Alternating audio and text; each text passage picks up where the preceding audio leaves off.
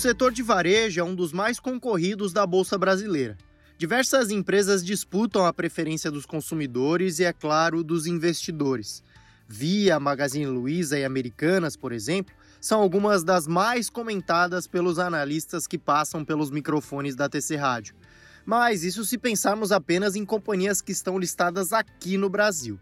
Se ampliarmos esse horizonte para empresas listadas em outros países, um papel bastante falado e muitas vezes elogiado pela comunidade do TC é Meli 34, ou seja, os BDRs do Mercado Livre, que tem seus papéis listados na Nasdaq. A companhia nasceu em 1999 na Argentina e atualmente opera em 18 países. A divisão brasileira é uma das mais fortes da empresa, que afirma ter mais de 15 mil vendedores no país. De acordo com o site da Mercado Livre, o faturamento de todos esses lojistas somados representa 0,12% do produto interno bruto brasileiro. Mas será que o momento atual de mercado é propício para o investimento em Mercado Livre? Quais são as vantagens competitivas da empresa e os possíveis riscos para a tese? Como traçar uma perspectiva para os papéis no médio prazo? Eu sou Guilherme Serrano e hoje vamos entender mais sobre a história do Mercado Livre, destrinchar um pouco o momento da companhia e traçar perspectivas para o papel.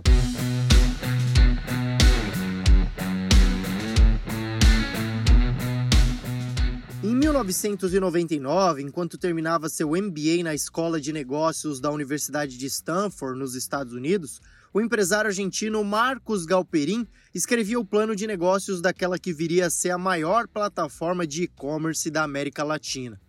Em um momento no qual a internet ainda engatinhava mundo afora, o Mercado Livre surgiu como um site de leilões e logo recebeu aportes milionários de bancos como JP Morgan e Goldman Sachs. Já em setembro de 2001, firmou uma parceria com o eBay, empresa pioneira no ramo do e-commerce. Já no final de 2002, o Mercado Livre adquiriu ativos estratégicos do Local.com, uma plataforma brasileira de negócios concorrente, incorporando assim todos os usuários cadastrados na rival. Em 2005, foi a vez de adquirir a empresa Arremate, além de todas as suas operações no Brasil, Colômbia, Equador, México, Peru, Uruguai e Venezuela. Pouco a pouco, por meio das aquisições, pela mudança do cenário na qual estava inserida e pelas novas possibilidades surgidas com o desenvolvimento da internet, o Mercado Livre foi deixando de lado essa ideia de site de leilões para se consolidar como uma plataforma de e-commerce propriamente dita.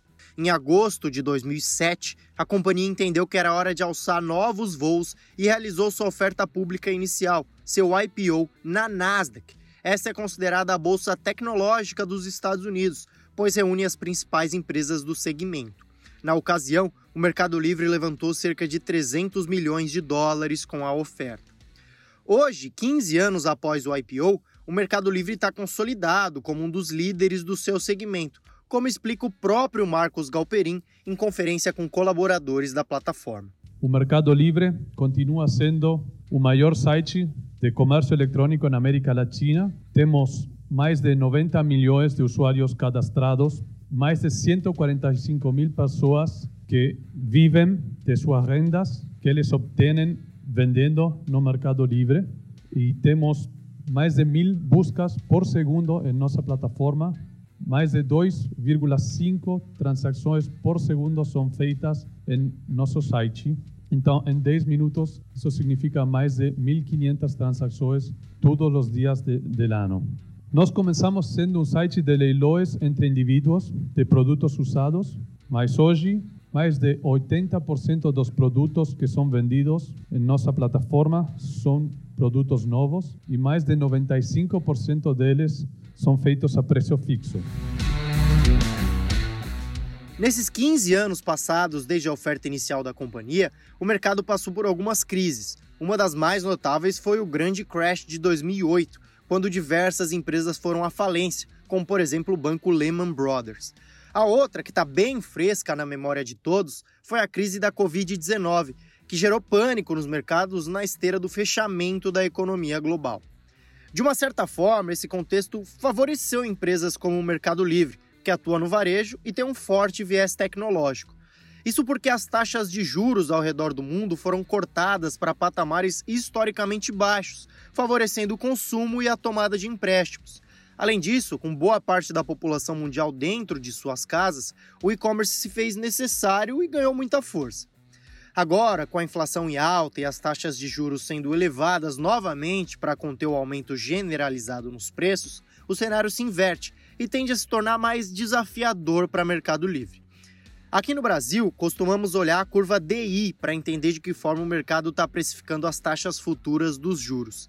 Lá nos Estados Unidos, um indicador semelhante ao Treasury Yield de 10 anos, que costuma ser um termômetro nesse sentido. Quem explica um pouco a relação entre a abertura, ou seja, o aumento do rendimento do chamado 10 anos, e o desempenho das ações de Meli, que hoje estão na faixa dos mil dólares, é o trader e contribuidor do TC Moisés Beida. Meli está apanhando muito pelo 10 anos, né? É, uma, é um papel listado lá fora, né? É, apesar de ter 70% do business no Brasil, quando o Treasury abre 10 bases, não tem como o Nasdaq não cair. Então ela faz parte desse tech e-commerce, né, andou depois do resultado. Então acho que na faixa de 900, eu acho que é uma oportunidade de compra.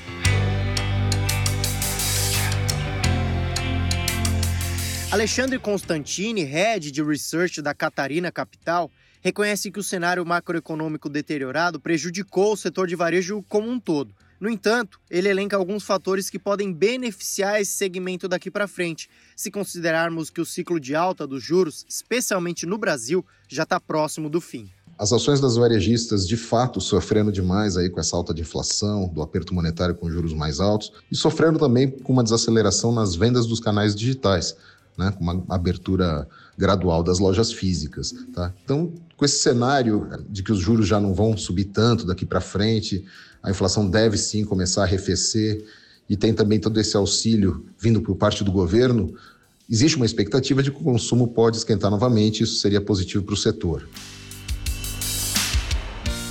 Mesmo assim, alguns analistas preferem continuar de fora do setor de varejo como um todo, ainda que enxerguem essa simetria positiva para o segmento.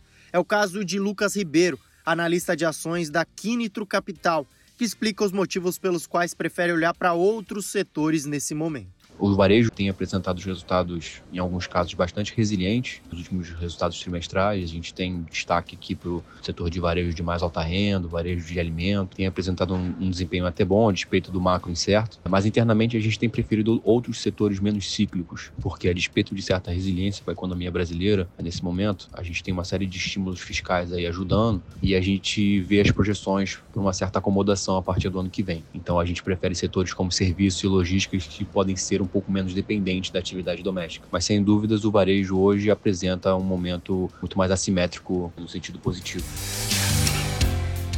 Gustavo Pazos, analista de Equity Research da Warren, coloca mais um fator nessa conta. Para além dessa questão do arrefecimento da inflação e do fim do ciclo de alta nos juros, ele enxerga o poder de compra do brasileiro como um trigger fundamental para as varejistas. O que de fato eu considero como principal fator que tem que ser monitorado é o brasileiro ganhar poder de compra. Né? O que, que seria isso? É, aumento salarial da população brasileira, que é dependente do crescimento econômico, né? crescimento de PIB, e isso combinado com o arrefecimento da inflação, né? de forma que a gente tenha um crescimento real e não somente nominal. A gente está vendo aí algumas revisões do PIB para cima, mas de forma artificial, né, por conta do pacote de benefícios.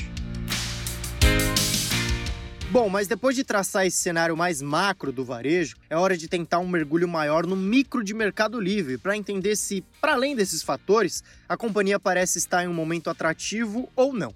Primeiro, é preciso elencar os pontos positivos, as vantagens competitivas que o Mercado Livre possui diante da concorrência.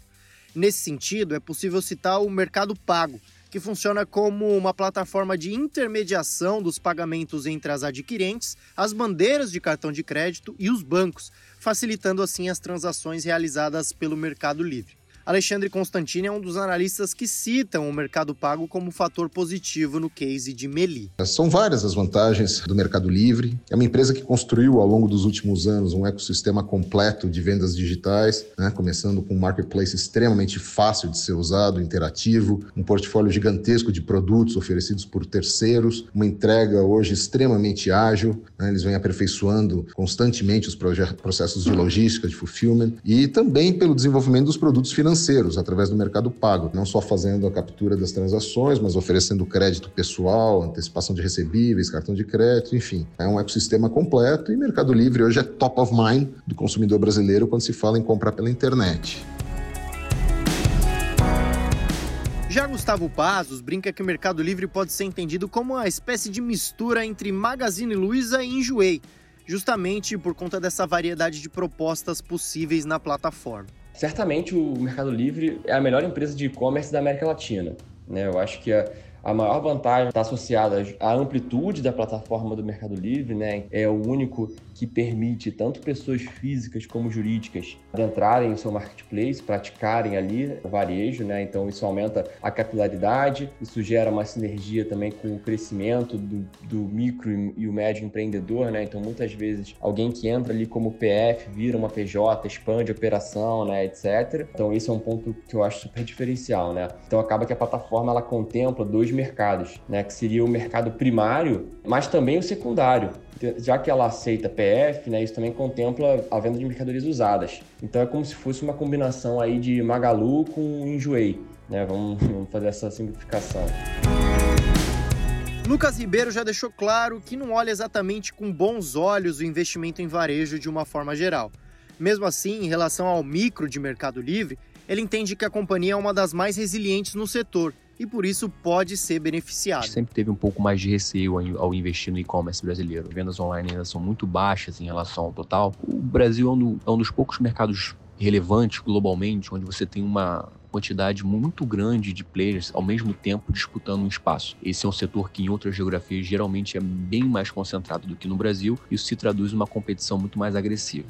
Dito isso, recentemente, nos últimos trimestres, o Mercado Livre tem tido desempenho, um desempenho realmente bem melhor do que os seus pares, mais resiliente e tem mostrado uma capacidade de investimento muito maior. Somente esse ano o Mercado Livre vai investir mais do que o valor de mercado de algum desses competidores. Então a ideia que a gente vem cultivando é que de fato o Mercado Livre parece estar criando uma competitividade mais assimétrica. Isso tende a beneficiar essa empresa em, em relação aos ganhos de mercado que ela pode ter pela frente.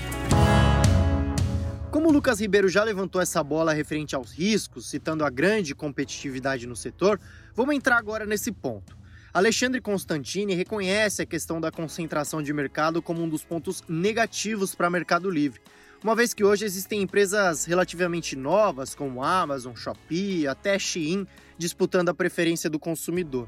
Na visão dele, no entanto, é a possibilidade de recessão global que representa o maior risco para Mercado Livre. Os riscos maiores, eu acho que são a competição no setor, que é bastante acirrada, e obviamente que se a gente tiver uma piora aí nas condições macroeconômicas, caso a gente veja uma recessão forte nos Estados Unidos e Europa, que possam respingar por aqui também, né? Uma desaceleração lá pode sim trazer desaceleração aqui e aumentando, no caso, o desemprego, inadimplência, a queda de poder aquisitivo. Agora, eu não acho que esse seja o cenário base de ninguém. Então, dito isso, a gente tem sim Mercado Livre como top pick no setor. É uma das operações muito saudáveis e um posicionamento de mercado que deve se beneficiar daqui para frente.